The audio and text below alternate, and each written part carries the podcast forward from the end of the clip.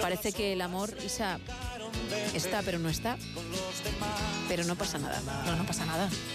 Porque siempre puede haber un momento de acercamiento, de sexualidad, de disfrute, Por favor. de una buena postura Importante. que solo ella te puede contar. Llega el momento de escuchar a Eva Galvez, la consultora emocional y erótico festiva del No Sonoras.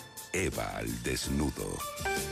Eva Galvez, muy buenas madrugadas. Muy buenas madrugadas, mi querida Gemma Ruiz, Isa Blanco, Sergio Monforte, gran equipo radiofónico y los oyentes, que son nuestro destino final.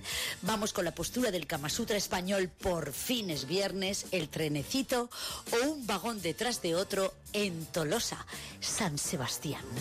Esta misma mañana me he visto envuelta en una circunstancia muy fuerte y graciosa al mismo tiempo. Sin darme cuenta, he mandado un mensaje a mi charcutero de confianza y lo ha interceptado su mujer.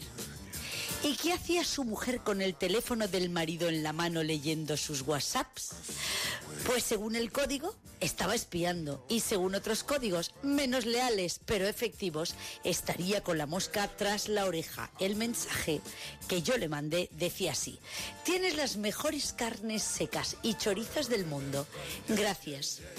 Teniendo en cuenta que esto es lo que vende el hombre, no es un mensaje tan raro, pero mal leído o peor aún, mal interpretado, puede ser un bombazo y de los grandes, de los de separación separatismo. Así que cuando el tendero me llamó, llorando como una Magdalena para explicarme el problema, sentí una inmediata una inmediatamente una inmediata solidaridad con él. Imagínate. Así que me planté en su casa para explicarle la frase corta que debiera yo mejor habérsela vendido para hacer un spot publicitario a campo frío. Pero nunca sale nada como lo tienes previsto. Mejor así. Si no, la vida se volvería muy, muy aburrida, ¿verdad?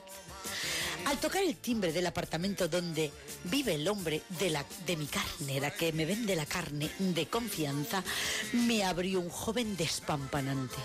Flequillo a la moda, jersey en pico berries y sin un pelo en el pecho, a la moda absoluta. Se notaba que el láser lo han pagado los padres y la ropa también. Me invitó a entrar y una vez que me ayudó a quitarme el abrigo, me dijo que estaba solo él.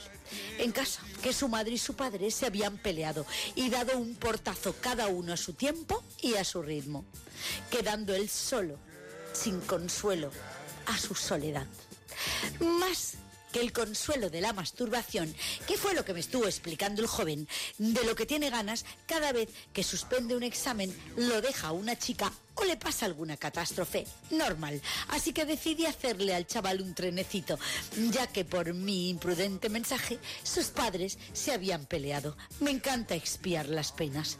Le desabroché el cinturón, le bajé los pantalones y los slips y lo primero que hice fue propinarle un par de azotitos en los glúteos. Aquello se puso que para qué.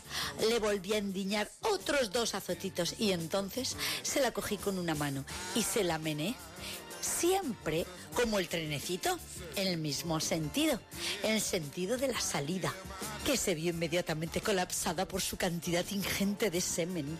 La juventud tiene eso, a la falta de problemas, así que aprovechadla. Suban que les llevo y España os quiero. Pues ahí lo llevas, Isa, tú también, no solo los oyentes, ¿eh? Para practicar. Bueno,